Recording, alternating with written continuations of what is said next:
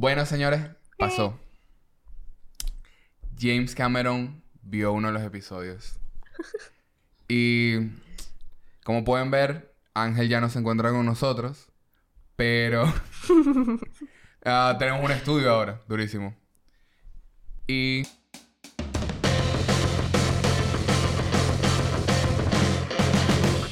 Bienvenidos a otro episodio de No le llegaste podcast, un podcast donde hablamos de películas sin, saber, de, películas. películas. Como siempre estoy aquí con Camila. Camila. Y yo, Joey. Pero también tenemos a una invitada muy especial el día de hoy con nosotros. La directora y guionista Victoria Linares Villegas. ¿Qué lo que? ¿Todo bien? ¿Cómo, cómo estás? ¿Cómo estás? Bien. Gracias por tenerme. Ay, siempre, siempre. Dime.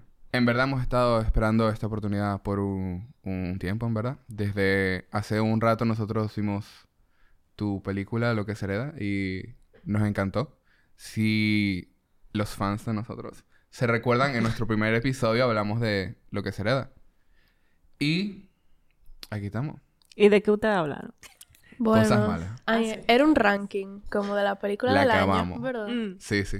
Y yo la puse en mi top y eso fue lo que hablamos. Y dijimos de qué se trata eso, para que la vean. Bueno, Victoria, yo quiero saber algo. Ujú. ¿Cómo tú empezaste en el cine? Bueno, es un, vamos a decir, es un camino bastante largo. Em, yo, a mí siempre me ha gustado la música, siempre me ha gustado escribir. eh, por muchísimo tiempo en el, en el colegio yo quería escribir libros, porque mi abuelo era poeta. Em, y yo decidía, o sea, obviamente como que mi, mi método de desahogo era escribiendo. Y luego, obviamente, también la música que eh, venía así. Yo era, yo, yo escribía y bueno, y después como que armábamos absolutamente todo entre dos personas.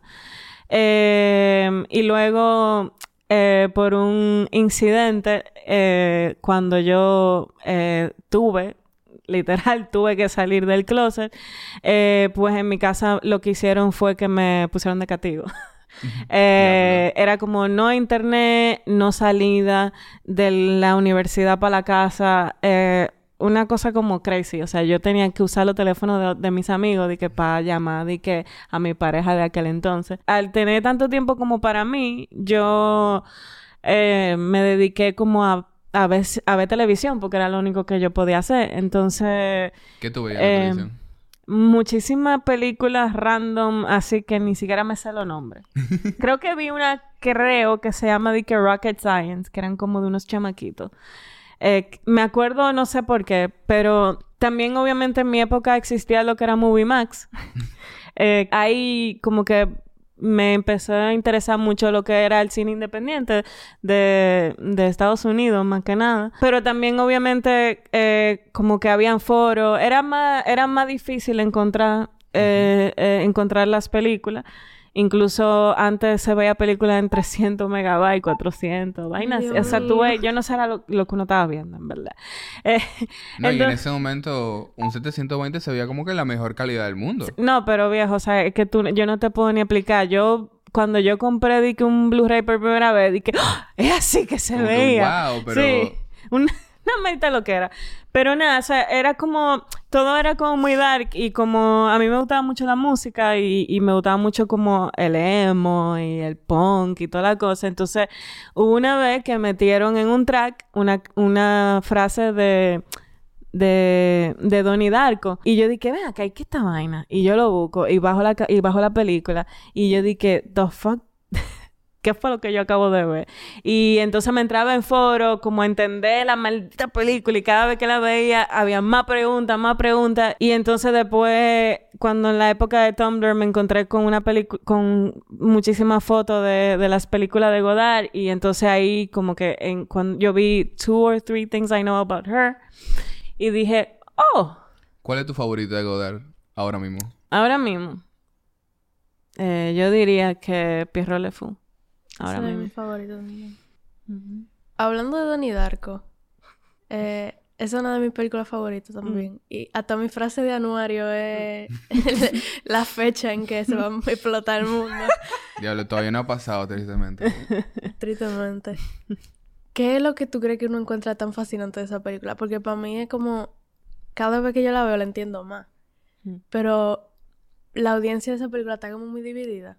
Porque como que o tú no entiendes nada y la odiaste, o tú como que te enganchas y quieres entender. O sea, no sé, eh, la, tú sabes que creo que lo que más me gusta de, las, de la película es como la escena cuando él va para la psicóloga y él empieza a contar la historia de cómo se murió el, el perrito, Cali. Y yo dije, "The fuck, qué vaina más crazy. Y nada, y como que toda esa cosa, y, y obviamente la, la, el soundtrack de esa película es genial. Eh, la es- escena de, loco, la escena de, de la fiesta de Halloween.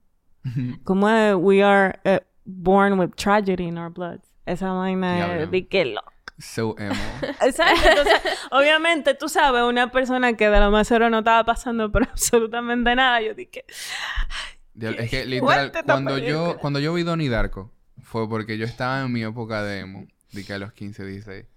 Y salía demasiado en Tumblr, de que Mm. GIFs. Y yo dije como que yo la voy a ver. Y yo la vi. Y yo como que... Yo pretendí que me gustaba. Porque yo estaba como que yo no le llego absolutamente nada de lo que está pasando. But it looks cunty. It looks fun. Como que en verdad tengo que volver a verla porque... Para tratar de llegarle. Porque si no... No le llegaste. No le shut llegaste. up. Go back to China, bitch. no, esa- es que esa película está llena de quotes. O sea, está, o sea, el, a mí me fascina. Es como, incluso ya después de verla, de que años después, con un, con un poco más de conocimiento, es como, incluso como está dirigida, it's master, it's a masterpiece. O sea, una película de culto que va a sobrevivir años y años y años. O sea, Jake Gyllenhaal se puede explotar y esa película Ah, va a sí. existir todavía. ya está sacando los Swifties. Literal, mira, es que yo iba a decirlo porque incluso el... Con el daño que Taylor le hizo en All Too Well. Merecido, deserved. Pero... He's a king, I'm sorry. I'm a Jake Pero igual Gyllenhaal como que- apologist. He's so good in Donnie Darko. Ujú.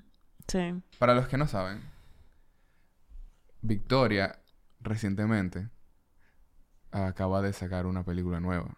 No, no, no. No, no, no. Eso no es reciente. Reciente aquí. Porque ya la estrenó afuera. Mm. Diablo, sí. Pero todavía es reciente, o sea, tiene que Ah, bueno, cinco, cinco o seis meses que salió. Su segundo largometraje. Bueno, dependiendo en qué año, mes, día estén viendo este episodio, puede ser el mismo año o puede ser hace 10. Uno nunca sabe. Están haciendo un backlog ahorita de como que de tu, de tu filmografía. Y están como que, oye, ¿qué dijo ella hace 10 años? Ahora mismo Ramona está en los cines. Yo quisiera saber cómo es la historia de Ramona como película. ¿Cómo llegó a ser? ¿Cómo, cómo te sientes también de cómo hiciste el estreno en Berlin, Berlin Ale? Bueno, Ramona, eh, nas- Ramona, eh, em- yo la empecé a escribir en el 2019. Era una película de ficción y como casi todo lo que yo hago venía como de una, de una rabia, una impotencia, como de Slay. Era como, nada, era como que eh, me ha pasado mucho en, en, en, en mi vida, vamos a decir, como que yo, yo he escrito tantas cosas y he como levantado tantos proyectos y de repente como que no se dan. Y yo dije, bueno, esto, como que Ramona empezó una sola actriz, ¿no? Eh, un equipo, o sea, yo, un director de foto y un sonidita, nos íbamos a ir por ahí como a improvisar. Básicamente la película empezó como una chica que se, una chica embarazada, eh, una joven embarazada que se escapaba de su casa eh, y peinaba como toda la, toda una, una zona de República Dominicana en busca de el, el viejo verde que la embarazó. Em, entonces, en ese, en ese trayecto, eh, ella conoce como muchísimas mujeres que o, han, habían estado embarazadas o estaban embarazadas, relativamente joven, para más o menos pintar como una, una problemática, pero no desde un punto como de la miseria, sino como que hablando, hablando muchísimo de esta, vamos a decir, supervivencia que pasan las mujeres Claro. eh, de casos recursos aquí. Y obviamente también era una, una, un vehículo para hablar como sobre el machismo y toda esta cosa, sin tener hombre en la, en la película. En lo absoluto. Y luego, y luego nada, como que evoluciona muchísimo. La película luego no era en busca de un, de un, del pana que la embarazó, sino que era en busca de una novela. O sea, de un casting de una novela que se estaba haciendo aquí. Y Ramón encaraba, encaraba un poco como este papel de la mala. O sea, que la novela se infiltraba en la vida de ella, etcétera. O sea, una, una era una loquera, era muy ambiciosa también. O sea, la película pasó de ser un, proyecto que, que, yo quería hacer con menos de 20 millones a ser una película de 60. Y se estaba haciendo, o sea, estábamos haciendo el casting. Camila Santana era la directora de casting de Ramona la ficción. Y estábamos buscando así meses y meses buscando el personaje de Ramona hasta que dimos con el palo. Y ahí mimito llegó COVID. Y fue de que se cayeron los fondos, eh, se cayó la idea de hacer Ramona.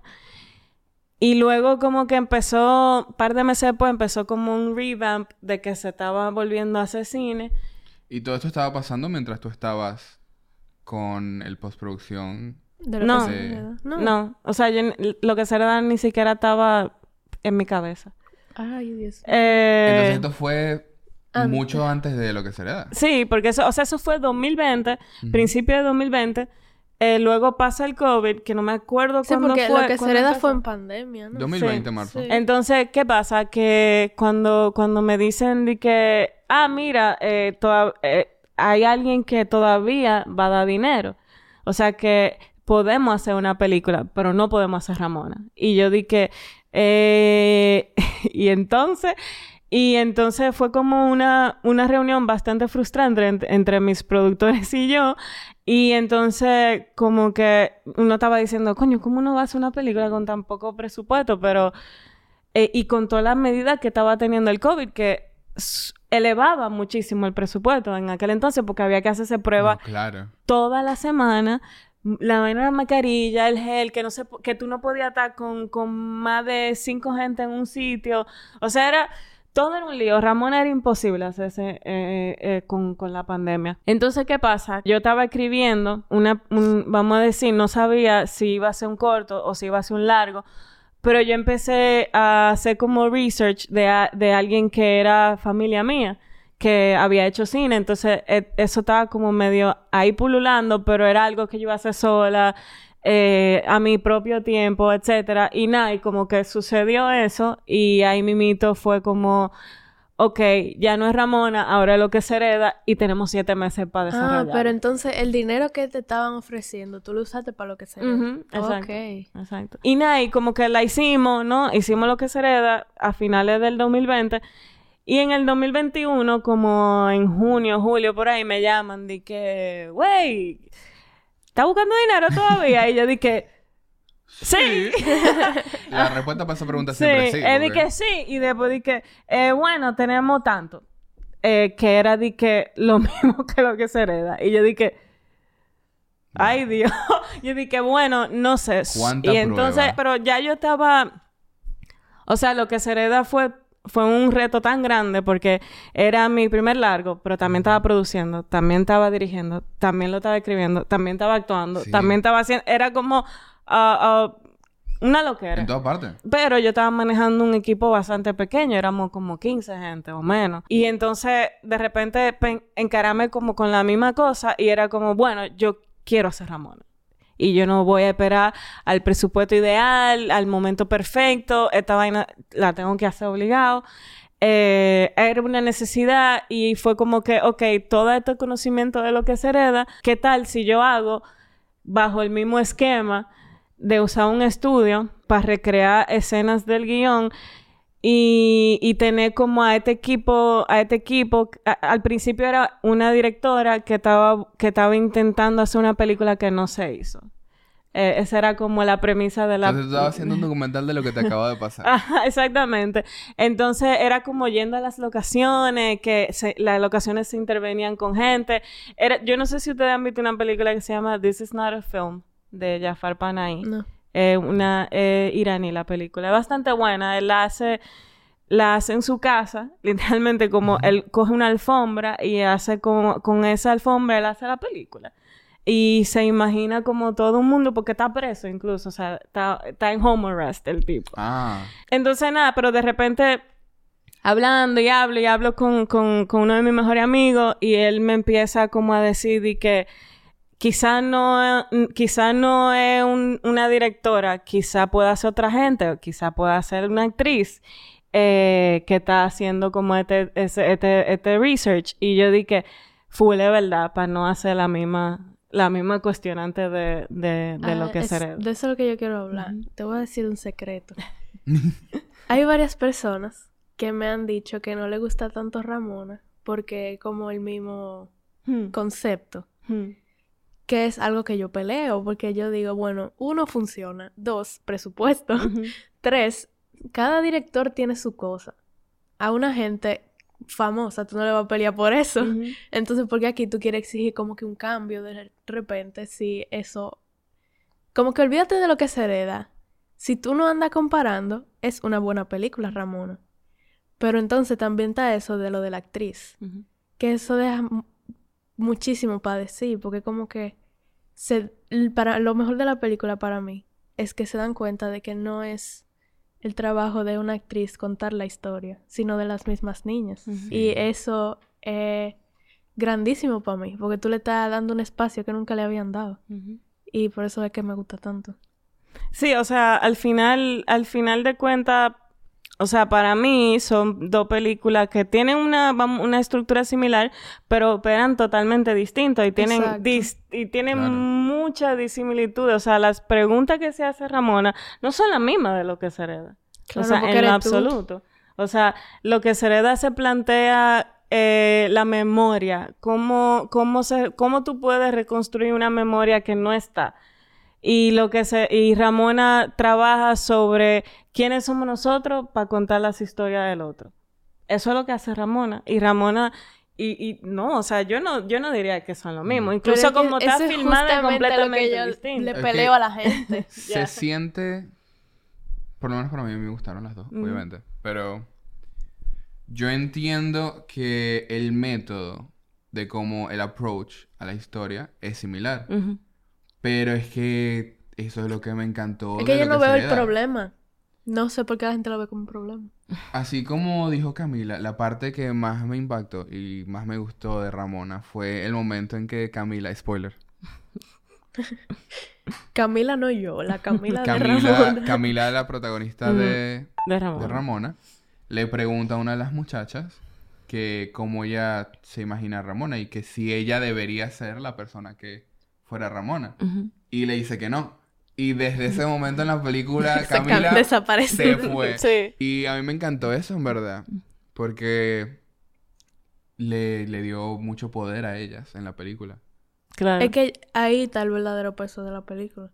Y ahí es que se diferencian las dos películas. Más, no ahí, porque es que son totalmente diferentes. Sí. Pero el punto es que la gente tiene que aprender a ver eso. Aparte de, o sea, tiene, tú tienes que ver la historia y no la estructura. Mm. Las dos películas tienen tu ADN ahí, baked into it. Pero es que dime, son tuyas. Pero es que Ujú. también eso es lo que me, me cura, porque la misma gente que se pueden quejar de Es eso como que son, no la- wonder, son de Victoria. son las que ven la historia del, del héroe 30 veces y no Mm. se dan cuenta. Y "Ah". Sí, o sea, qué sé yo, porque por ejemplo, tú vas a culpar a alguien por tener, por desarrollar, vamos a decir, un estilo. Eso es. Por ejemplo, no sé, o sea, la gente no entiende que no es solamente una sola persona haciendo decisiones, sino que las, la misma producción, el, o sea, la misma incidencia de las cosas son las que cambian la película. Y aquí no pasa eso mucho, porque aquí todo el mundo, no, o sea, la- yo siento que no mucha gente tiene limitaciones. Entonces, con, con la, de las limitaciones se crean las películas. Y para mí, eh, o sea, sí podemos decir que en vez de en vez de Victoria es Camila que se hace las preguntas, pero ya después de ahí, no- o sea, como que por Dios, o sea, eh, hay una voz en off en Ramona, por ejemplo, que lleva la película entera, no, no la hay. Y eso es totalmente distintivo de lo que se hereda. Y lo que se hereda mezcla muchísimo eh, formato. Ramona no tiene una mezcla de formato. O sea, hay... No sé, o sea, De la forma en la que yo la veo es que las dos películas son historias fuertemente diferentes, pero vistas desde el mismo lente. Y eh, la verdad, es literalmente Sí, lo que tú eres la pasó. directora y la escritora, entonces... Pero hablando de Ramona, ah, yo me hice varias preguntas en el cine cuando la vi. Y yo quería preguntarte, la escena donde ellas están en el río con vacas. ¿por qué? ¿Por qué esa escena? Sí, Alguien me puede... Tú tienes una... una exacto, un de momento eso? que la hace de cine. O Camila, sea, que tú, ¿qué, tú que tú- ¿qué que tú- quiso decir la directora cuando lo las que muchachas cuando se tú me bañaron en el río hiciste con esa vacas? pregunta en el cine, lo que yo te dije que yo entendía era como que ella quería mostrar el ambiente de las chicas, porque para mí eso es normal que las vacas se metan al río, porque yo he ido a un campo, pero yo no sé, yo no sé si en verdad tú No, y tienes lo otra que yo perspectiva. cuestiono no es que las vacas se metan al río, Camila. Y lo que yo cuestiono es la elección de... de la de la escena, escena. mostrar el ambiente. Mí- o sea, bueno, esa... Y, y, y si tú supieras que esa escena para mí es como... eh, eh, rompe también dentro de la película en su estructura porque es una...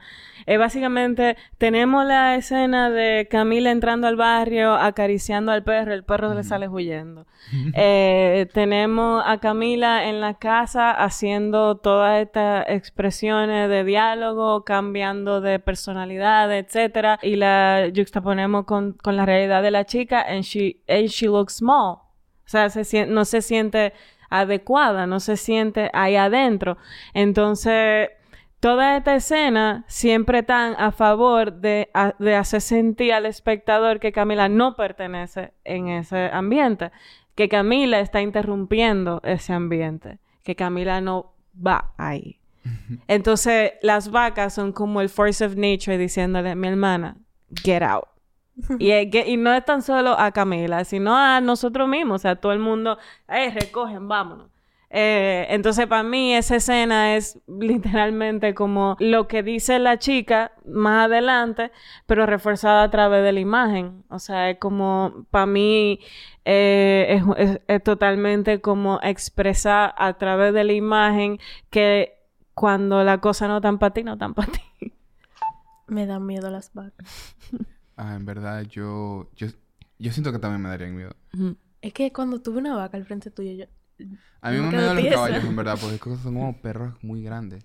Y que de chiquito me pusieron encima de un caballo y yo como que sentí el ser vivo respirando. Yo dije, no, este no es mi lugar. Yo no tengo el derecho de estar encima de este caballo porque él me movería a mí. Yo, otro, no. Él... Es que los caballos podrían Mm. destruirnos a nosotros si ellos quisieran. Tú Claro, ves, eso es lo que pasa con la vaca. Las vacas son gigantes. Me da miedo. Why wouldn't they just caernos encima? Pero tengo dos preguntas que me parecen bien... ah, Paloma, pero... I do want to make them. Mm. Yo Um, quiero hacer una de ellas. Dale. Una pregunta. Los espaguetis estaban buenos. Más bueno que el diablo. Diablo. O sea, increíble. No tiene la receta por ahí. Bueno, sí. Es que esa- O sea, la, yo estaba ahí cuando lo estaban haciendo. Conozco cada ingrediente porque también fuimos al colmado. a Pero pásalo, pásalo. Dale. En verdad, nosotros la vimos para las nueve y nosotros teníamos un hambre Mm. Sí. fuerte. Eh, Yo creo que ese día yo no había comido nada. No digas qué eso. fuerte. No digas eso. Pero también quería saber por qué hay una escena donde una de las Ramonas llega a un colmado Ujú, y se sienta. Y una muchacha le dice que no puede beber refresco. ujú. No puede beber refresco. ¿Por qué no puede beber refresco? Porque está embarazada. Porque, Porque está niña. embarazada. La embarazada no puede beber. beber refresco. ¿Por qué? Se supone que, vean acá viejo, o sea, tú en vida real sin estar embarazada no puedes beber refresco. O sea, Exacto, exacto. Yo, yo, yo de la manera que lo interpreté fue que es porque es chiquita, porque es una niña. Mm. No, no. Y que el refresco es. Es que mucha los azúcar. niños beben refresco. sí, la niña. Exacto. bebe. No, por eso, o sea, eh, eh, se lo, se lo, se lo prohíben a las embarazadas. Primera vez que yo digo eso. Pero ella no Yo estaba solo sabía hablando de de, beber cerveza. Sí, pero esas son las tantas, ¿cómo se dice? Disonancia que existe Exacto. dentro de la misma, de la misma, de la misma, del mismo eh, espacio de lo que Exacto, es Ramona, o sea, o el En ese mismo también dominicano. estamos, también estamos mostrando que la muchacha está embarazada, lo cual no debería ser. que bebió cervezas, no debería ser, pero aún así la gente la ve tomando refresco y dice, no, no, eso no. Sí, pero sí, claro, o sea, en realidad, eh, o sea, en realidad como que hay mucha gente que, que elige como, ah, tú no puedes, tú no puedes beber cerveza, pero de repente tú te estás fumando un cigarro. Sí. Tú no puedes beber refresco, pero de repente tú estás haciendo otra cosa. Entonces, obviamente hay muchísimas ambigüedades, pero, o sea, el, el doctor básicamente te dice que tú no puedes beber refresco. Es- eh, yo me enteré O sea, viendo no es que tú, Ramona. no es que tú no puedes, es que tú no No debes. debería. Tú no deberías. sí. Mira, y... ¿Cómo fue la experiencia de trabajar con las muchachas? Fue, fue un regalo, o sea, para nosotros fue... Para nosotros fue como una, una experiencia bastante difícil porque obviamente estábamos trabajando con chicas que estaban verdaderamente embarazadas. Entonces el, el proceso es el proceso es súper es súper tedioso porque no todos, o sea, tú sabes que las horas de rodaje son extensas, entonces ellas obviamente se agotan muchísimo más rápido, Claro. entonces era era como intentar encajar la película alrededor de ellas. Nosotros hicimos como una un pre una soft pre para hacer como un- unas audiciones que le decíamos audición a las entrevistas eh, que de ahí fue que se salieron todas las preguntas que nosotros teníamos y también cómo entender el approach que le íbamos a hacer a ellas, porque era bastante importante para nosotros entender de dónde nosotros la íbamos a mirar y qué era lo que nosotros íbamos a cuestionar.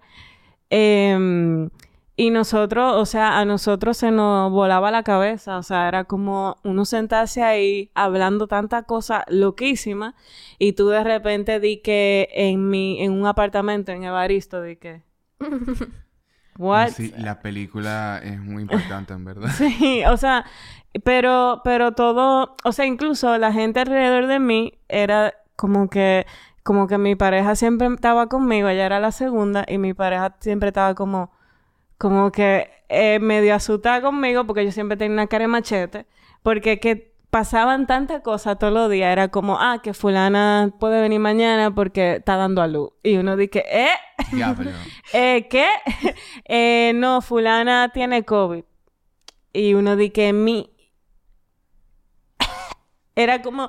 Fulana tiene COVID y era una de las hermanas de la Ginoa. Y, era, y toditas Ya. vivían juntas. Entonces era de que si una tiene COVID, las otras dos también. Era como... No van a poder al estudio. Y era como... Media película. Era, ajá, era como, el tiempo entero era como uno podía, cómo uno podía hacer el siguiente día, cómo uno podía reescribir. O sea, la, la película siempre fue un- una constante reescritura todos los días, incluso hasta en la, en el- en la misma eh, montaje, en la sala de montaje. Y cuando nosotros llegamos al estudio, fue como, ¡pling! O sea, era como, y nosotros no nos parábamos de reír. O sea, nosotros dábamos a play y eso era cherchi, cherchi, cherchi, cherchi. Y esas mujeres estaban, loco. Es que fue un regalo, así, como, como escucharla, verla jugar, verla actuar, verla haciendo absolutamente todo lo opuesto a lo que yo me estaba imaginando, dirigiendo, o sea, imponiendo.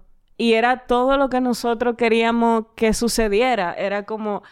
Y entender eso y verlas a ellas y verla a ella, loco. O sea, para mí, verlas a ella en Lántica era una revolución. Sí. O sea, ellas haciéndose fotos en el camerino y vainas. y era de que, yes, donde tuvo J-Lo, también tuvo ellas. también tuvieron ellas. Y para mí eso fue de que lo más, lo más heavy que pudo haber pasado. Eh, al menos desde mi perspectiva. Y, y bueno, eso. Ellas fueron, o sea, yo vi que ellas fueron a la premiere. Ellas, o sea, op- ¿cuáles fueron sus opiniones cuando vieron, se vieron en la pantalla, cuando vieron la película? ¿Qué te dijeron? ¿Cuándo vamos a hacer la otra? Ramona 2. Sí. Esta vez aún más Ramona. No, era así mismo, como que cuando íbamos a hacer la otra. ¿Han pensado en Eh, hacer Ramona 2. Ramona 2? No, estábamos, tenemos pensando hacer Ramonita. Ramoncito. Eh, que, o sea, tenemos pensado, obviamente es un pensamiento, no sé si va a llegar a pasar, pero como volver dentro de 15 años Eh, con la edad que con la edad que, que ellas tenían con, con la edad que ellas tenían de que ahora con los hijos. O sea los hijos van a tener la misma edad de ahora entonces como que pensaba a ver si esto Ramoncito. sí si estas cosas han cambiado porque la mayoría creo que parieron varones o sea m- la mayoría de las chicas parieron varones En la escena final. Spoiler. En la escena final. ah, salen las muchachas manejando un motor. De verdad, estaban manejando La un motor. manejaron porque es que yo, yo, yo estoy diciendo. ¿Y cómo grabaron eso? Con... eh, montada en un truck Mm. En una plataforma Ok. Ay, Sí. que nosotros somos tontos. ¿eh? bueno o sea ellas O sea, yo, yo me imaginé algunas que era que- algo así o un green screen, pero... No, no. Habían, o sea, hay algunas que sí sabían manejar, pero no nos íbamos a tomar ese riesgo. Exacto. Bueno, mira, yo en verdad yo quería saber hasta dónde llegaban tus límites, porque yo dije, wow, en verdad, si ella las montó duro, No, no, estaban en una plataforma safe and sound. qué bien. Sí. Bueno, en verdad, Victoria, yo sé que estamos hablando de Ramona, pero yo tengo varias preguntas que yo he visto lo que se le da varias veces y conecta mucho conmigo. Y yo te quiero preguntar cosas como... Ah, yo también edito bastante. Entonces, al hacer lo que se hereda y editar lo que se hereda, ¿qué tanto de los personajes en lo que se hereda son tu familia realmente y qué tanto son los personajes que uno crea para el proyecto? No, o sea, para mí, para mí, eh, y esto obviamente, vuelvo y repito, son cosas que, que difieren bastante de, de Ramona, o sea, lo que se hereda son personajes reales, o sea, son, no hay ninguna construcción alguna. Eh, la persona que tuve ahí es mi tío, mi mamá, mi papá, o sea, como que ahí no hay, ahí no hay absolutamente Mira. ninguna ficción. Lloramos Mm. durísimo cuando tu mamá y cuando tu papá y cuando... Ay, que cuando tu papá habla, es como que Sí, sí. se me sale de la vida. Sí. es muy fuerte Sí. ver, ver eso. Y también a lo que me resaltó mucho en la segunda vez que la vi fue cuando el amigo de Oscar está hablando sobre él. Él dice que él no menciona su sexualidad Mm. explícitamente, pero él dice que él era muy libre. Y también cuando tu mamá está hablando de ti, al final, justo cuando está acabando esa entrevista, Conti, honestly, ella dice, no, tú sabes, porque tal vez si no te hubiera dado tanta libertad. Y corta justo cuando...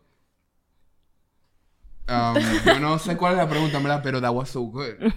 Y me pegó durísimo. Mm. Yo creo que la Am. pregunta sería como que ¿Qué tan intencional el uso de la palabra el uso de la palabra libertinaje. libertad y libertinaje? No, pero claro, tú te- o sea, claro que Porque todo... como que está la conexión durísima entre cómo hablan de él y cómo hablaron de ti.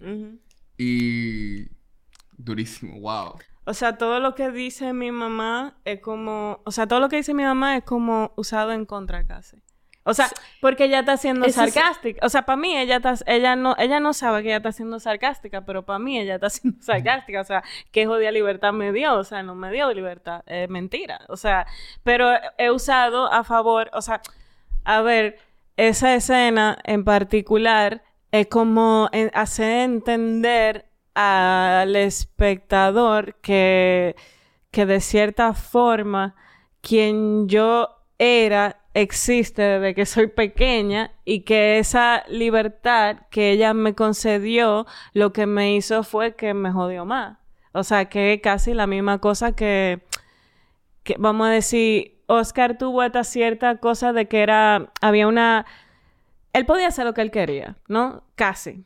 ¿no? Pero estamos hablando de que había una dictadura, estamos hablando de que, de que quizá él no era como tan, eh, como que no era tan articulado, era su primo también, o sea que él tuvo esa libertad de poder decir solo a su primo, que eran casi de la misma edad, vamos a decir.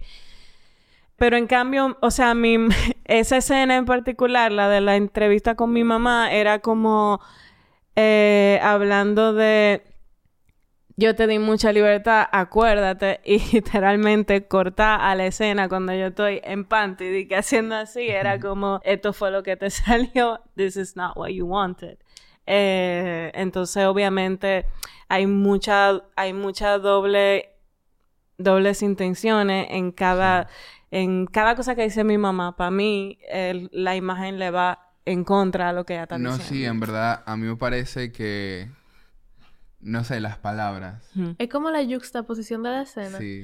Porque cuando la usan de manera diferente. Porque cuando tú ves al amigo de Oscar, eh, él usa la palabra libertad para definir su sexualidad. Sin embargo, cuando es tu mamá, ella la usa para culparse a ella de alguna manera. Y es como decir, si yo te hubiera tenido más en el régimen, sí, qué sé yo qué. O sea, sí, totalmente. Esa, ahora pensando, pensando mucho, o sea, la, como peso de la palabra y el silencio en lo que se hereda son, son como una fuente de poder bastante eh, tajante en la película. Sí. Porque después de eso hay un silencio enorme y luego está la pausa del VHS, como hablamos, volvemos a otra cosa, ¿no? Como que la, la película es muy consciente de eso, de, lo, del- de, de- de que es bastante densa, es una película muy densa y tiene como un momento bastante fuerte de silencio eh, que conlleva como a una, vamos a decir casi una confesión, es como... es fuerte, o sea, sí, es fuerte, es fuerte entender, entender como la situación de mi, de, de, de mi mamá, por ejemplo, o sea, de su condición, o sea, eh, haciendo la película la entendí más también, porque quizás es algo que, que pude haber, lo haberlo cogido for granted, vamos a decir. Em, o sea, el hecho de que mi mamá se siente, yo siento que mi mamá no sabe quién es ella. Ay, sí, porque para los que no han visto lo que se le da, a la entrevista empieza tú preguntándole a tu mamá quién es. Y ahí dice algo como que, ¿tu mamá? Sí. ¿Quién más? Sí, es como eso, ¿no? Y seguido de una respuesta bastante genérica de alguien que solamente vivió para sus hijos. ¿Cómo tú te sientes con los últimos 3, 4 años de tu carrera? ¿Cómo es ver hacia atrás al 2019 o el 2018 antes de que tú empezaras con la idea de Ramona? Ver, verte con ya dos largometrajes, uno estrenado en Berlinale. ¿Cómo, cómo, qué lo que? No sé. Em, o sea, si yo me pongo a... O sea, es que como que al principio... Si yo me pongo a pensar en, en mi...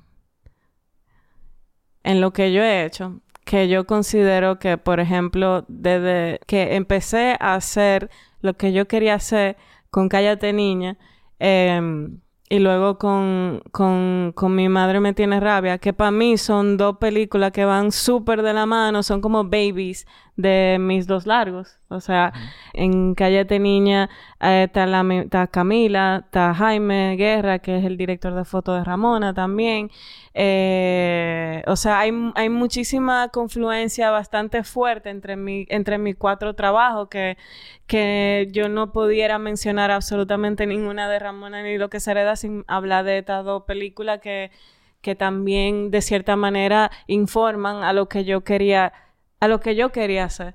Y lo que, no lo que quería hacer, sino lo que quería seguir haciendo. O sea, a mí me habla muchísimo de, de, de lo que, de lo que falta por hacer de del, del también como de más allá de haber entrenado en Berlín o lo que sea de lo que me haya pasado afuera yo sigo pensando cómo yo puedo seguir eh, de cierta forma aportando a, a representar comunidades marginales que vienen de algo bastante cercano a mí eh, cómo yo puedo seguir explorando la idea de trabajar con, con poco presupuesto.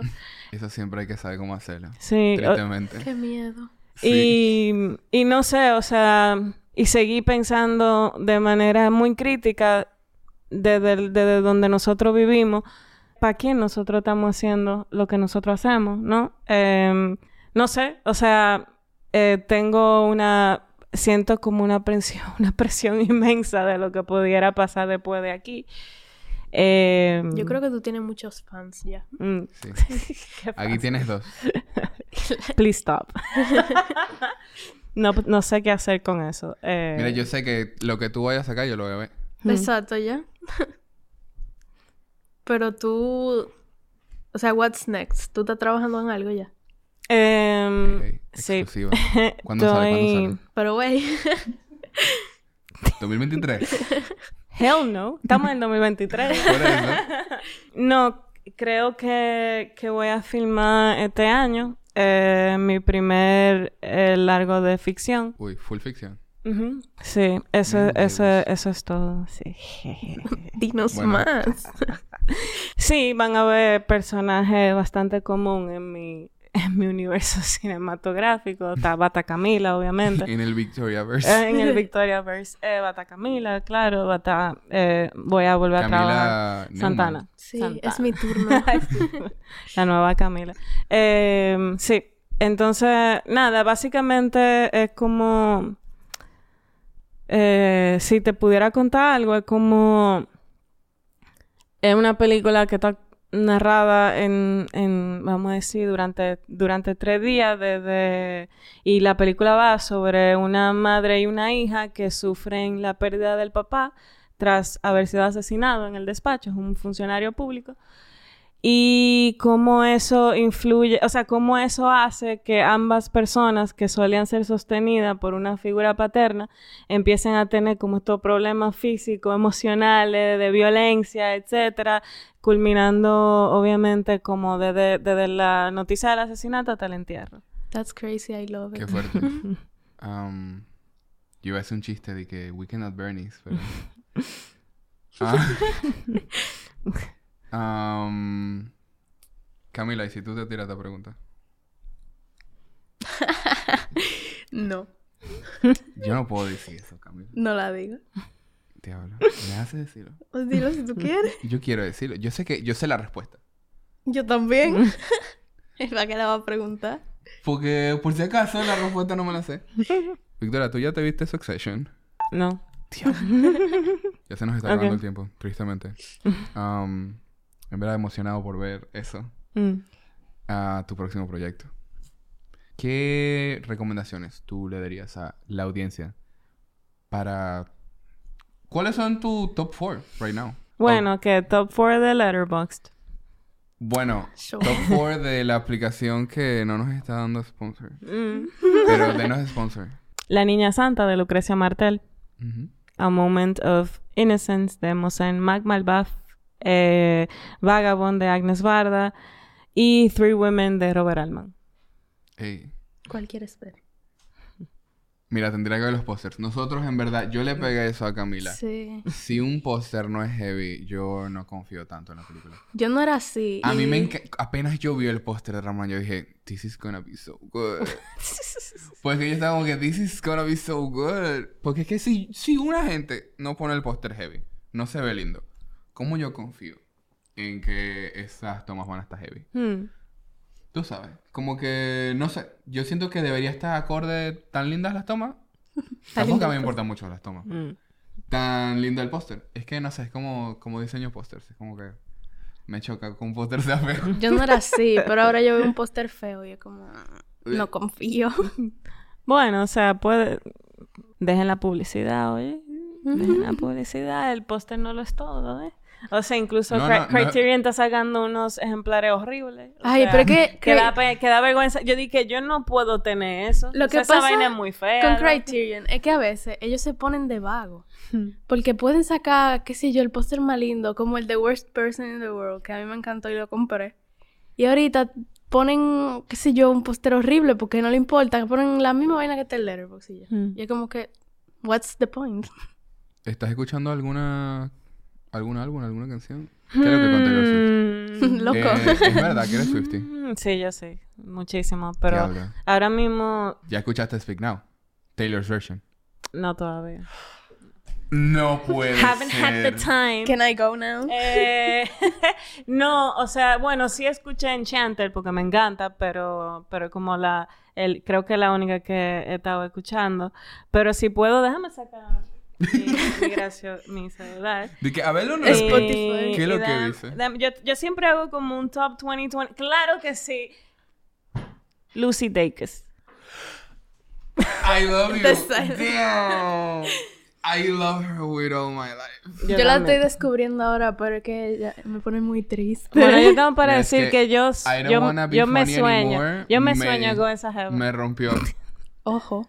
Yo tengo, eh, a mí siempre me, me ha- o sea, no siempre, pero yo me, yo me he soñado con muy pocas personas en mi vida. Una de ellas era Regina Spector, que yo la fucking amo. Y me, yo no sé, como que por un momento me dio como una obsesión con ella. Y yo me soñaba que yo estaba casada con Regina Spector. Ahora yo me sueño que Se yo, entiende, que yo entiende. tengo amores con Lucy Dacus. Y yo dije, sí, oh, claro que sí. Tú sabes, yo gozo con decir que yo soy pana de Lucy Dacus en Goodreads. Ese gas fue tan duro.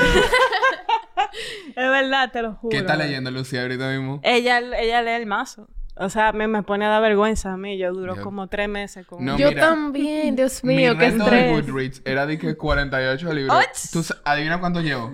Dos. Cero. Es que yo Llevo tuve, 11 páginas de and All. Hasta ahí llegué. yo tuve que borrar Goodreads, porque es que yo veía de que la gente ponía un cerrete como que yo puedo leer dos libros al año. Yo leo lentísimo y tengo que Sí. estudiar, no puedo. No, es... es- No puedo, tengo es- furbo. es, es intenso. Yo no sé si eh, alguno de ustedes ha leído Murakami. Eh, Yo no- lo tengo no pendiente, está en la Bueno, repisa. hay uno de hay uno de que se llama 1Q84, que es como así. y yo duré como dos años leyendo. A mí se me ¿Tú olvidó cómo se Ah, llama. y yo lo amo. O sea, ese libro es increíble. incre- Ah, Llega un punto que tú te dices y te fuiste y yo- tú di que lo terminé y tú di que... "Uh". Pero yo estaba, le- yo estaba intentando tener un hábito de leer antes de dormir. Em, y me ha funcionado. Diablo. En verdad, yo antes, lo hacía- yo antes lo que yo hacía es que cuando yo trabajaba, yo estaba como que, I'm gonna get my money's worth in here. Entonces yo como que leía y leía y leía. Yo literalmente me leí todos los siete, ocho libros de Artemis Fowl Mm. en como que dos semanas. Yo leí 14 libros en un mes y ya, se fue todo. Tú eso me pasa también porque llega un mes y yo estoy como que, ok, voy a retomar la lectura. Leo pila y lo dejo seis años. Y es como que no me funciona. Sí, no. O sea, indudablemente el metro en Nueva York era mi mejor amigo para yo leer. Era todo el tiempo, era de que... tra, tra, tra, ¿Tú tra. sabes Y yo, le- y yo vivía lejísimo, entonces era como... Eso me de, mi- pareció de la raro. universidad para mi casa eran como una hora y algo, entonces era como leyendo absolutamente todo y yo me... O sea, yo me lo comía los libros. Eso me pareció raro porque el otro día estábamos eh, en Pulpo Post. Vi el póster de lo que Mm. sé yo. ay, Shout out, shout out, I guess, a Pulpo Post. Ahí era Yes. donde estaba ahora. Y, Es duro. y vimos, estábamos en la sala Llévenme, de... yo también quiero ir. Diablo. Es duro, en verdad. No me inviten. de mezcla y musicalización y eso. Y vimos una escena que está musicalizando que como un, y un tigre está leyendo en el tren. Y yo como que, who the fuck reads en el tren? How? Hello. Esa vaina no se mueve como... No sé, tú ¿Pero no... tú lo lees físico o teléfono? No, hell, nunca, nunca teléfono. No. Esa es la Nunca teléfono, de siempre, cabeza. o sea, siempre, siempre físico. No puedo, o sea, la gente me manda, o sea, yo, por ejemplo, estoy cogiendo una clase de, de como nuevo cine latinoamericano y me mandan un viaje de PDF que yo bajo, bajo, bajo y digo, en mi maldita vida voy a leer yo esta vaina. Pero, Pero por va si a estar acaso, ahí. por si acaso. Sí, va a estar ahí, pero es, es que Por si el 31 de diciembre todavía te faltan tres libros que lees y tú dices, bueno, tú sabes que tengo el tiempo.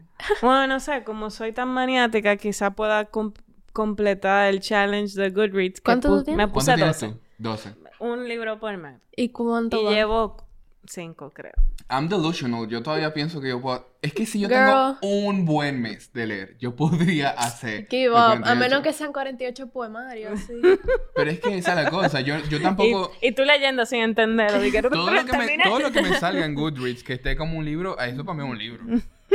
Si es de que un cómic en cuatro volúmenes, eso Mala. son cuatro ya.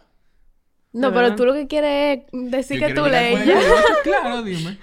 Mira, if it's good enough for Goodreads, ¿por quién soy yo para Sí. decirle a Amazon que están mal? Tú ves a la gente que se baja Letterboxd y es como que lo usa nada más para decir que ve películas. Es como que logs everything y ve una sí. vaina para loguearla. Eso El es lo que me pasaba en con Twitter había un tweet que era de que uh, how much what's the amount de la película que tú tienes que ver? ¿Cuál porcentaje tú tienes que ver para loguearla en Letterboxd? Y yo dije, What? una gente dije, replying, no, bueno, si, si yo estoy en un bar y empie- en- entro y está la película ya empezando y cuando me voy ya terminó, yo lo logueo. Yo como que, mi loco, si yo no estuve por lo menos en el principio y en el final de la película, yo me puedo perder un chin en el medio. A veces yo muevo la cabeza y... Cancelado. Pero si, si yo no veo el principio y el final de una película, yo no la logueo. O sea, al menos que sea como un rewatch, tú sabes. Es que tú no puedes hacer eso. tú sea, yo tienes que ver la Es película ilegal, entera. Es ilegal. O sea, no. Eso es como que tú digas, si tú lees el principio y el final de un libro, tú lo puedes loguear en el Goodreads. Exacto. Y además, ¿cómo, how- ¿cómo tú haces? Porque en Goodreads tú pasas de que lo progress. O sea, tú puedes... Yo leí 50 páginas, ok, pongo 50 páginas. Eh, pero ¿qué, qué tú haces entonces si tú no leíste de 50 a 60? Tú no has visto, tú, hay gente que ellos agarran un libro, Gen ellos se van Z. a la última página, leen la última página y luego empiezan. ¿Tú nunca has hecho eso? No. Eso es como loquísimo. insane. Loco. O sea, hay una... Incluso... De que ve la, única- la última escena de una película antes de empezarla. No, tú eres loco. No. ¿Te incluso, trailers? en- no, tampoco. Pero incluso hay, eh, yo tengo un amigo que es tan crazy. Porque yo a veces hacía que bajaba la película y entonces como que me dio... I would skim through it para ver si estaba bien. Tú ves, ahí duda Y ya, pero no es de que, no es de que I skim, de que, eh, sino que lo, me pauso a ver cosas. O sea, no me pauso. Yo he sino que le doy para allá y digo, ok, te tanto. entera. Y entonces, hay un amigo mío que es tan crazy que ni eso hace. O sea, él di que no- si se jodió, se jodió, pero play y adiós que reparto eso. Y así, loco. O sea, eh, yo entiendo y siento que Gen Z, I'm sorry, usted Por- tan jodido. Eh, What do we do? y entonces, o sea, es tan jodido que ustedes... usted- Bueno, se nos está usted- acabando el tiempo, señores.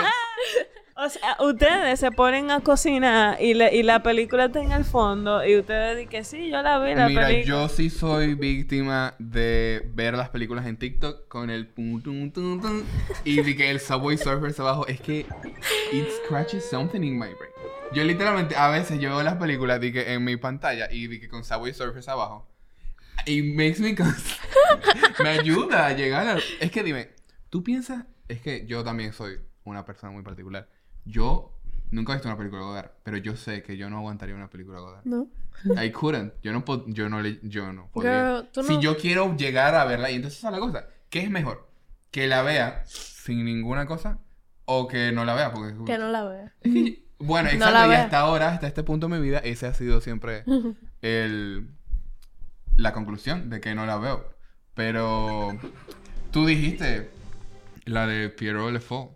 Eso se dice así, yo no, no sé. tú no la vas a ver. Con Baguette. A mí me gusta el nombre, así que tal vez la vea. Y es que en realidad, si tú la ves desde una perspectiva de una película que está como eh, subverting todos los géneros habido y por haber eh, de, de, de tanto tiempo, tú, tú te la vas a gozar porque tú vas a decir, ok, ya yo he visto esta película, ah, pero mira cómo la hace Godard, o sea, qué sé yo, no sé, es interesante.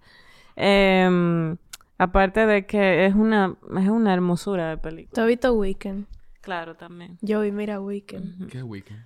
Te se muere de con esos nueve minutos en, En el carro. de paneo, así de que... Oye, Ah. tú- Ese tracking, yo creo perdón, que de que tú ves. Weekend y tú te suicidas. Ah, The Virgin Suicides. Pero entonces, es un chiste. Ok. Tenemos mucho que hablar, pero ya se nos está acabando el tiempo. Así que, Yay. ¿dónde te podemos encontrar, Victoria? En mi casa. Diablo, ¿qué? Eh, no, qué sé yo, en redes solamente uso Instagram, lo siento. ¿Cuál es tu handle? ¿Y tu letterbox? ¿Tú no tienes Ah, sí, también. Pero obviamente ahí no se habla tanto. Eh, Victoria Linares Villegas. Todo Sí. junto. Ese es, ese es mi handle. En todos los lados. Me pasa, yo también sufro de eso. Y a ti, Joey, ¿dónde te podemos encontrar? Bueno, a mí me pueden encontrar en arroba notbadjoey en todas las cosas, seguramente. ¿Y a ti, Camila? Como Camneva en Instagram y Canelita en Letterboxd. Y a nosotros como podcast nos pueden encontrar como arroba no le llegaste en ah, TikTok. TikTok, Instagram. Instagram. y en Spotify. Eso no es una arroba, pero tenemos video en Spotify si nos están escuchando solo en audio. En YouTube. Y respondan abajo en Spotify la pregunta: ¿Qué película creen que Victoria debería ver? ¿Por qué no? Um, Gracias. hasta la próxima. Yay.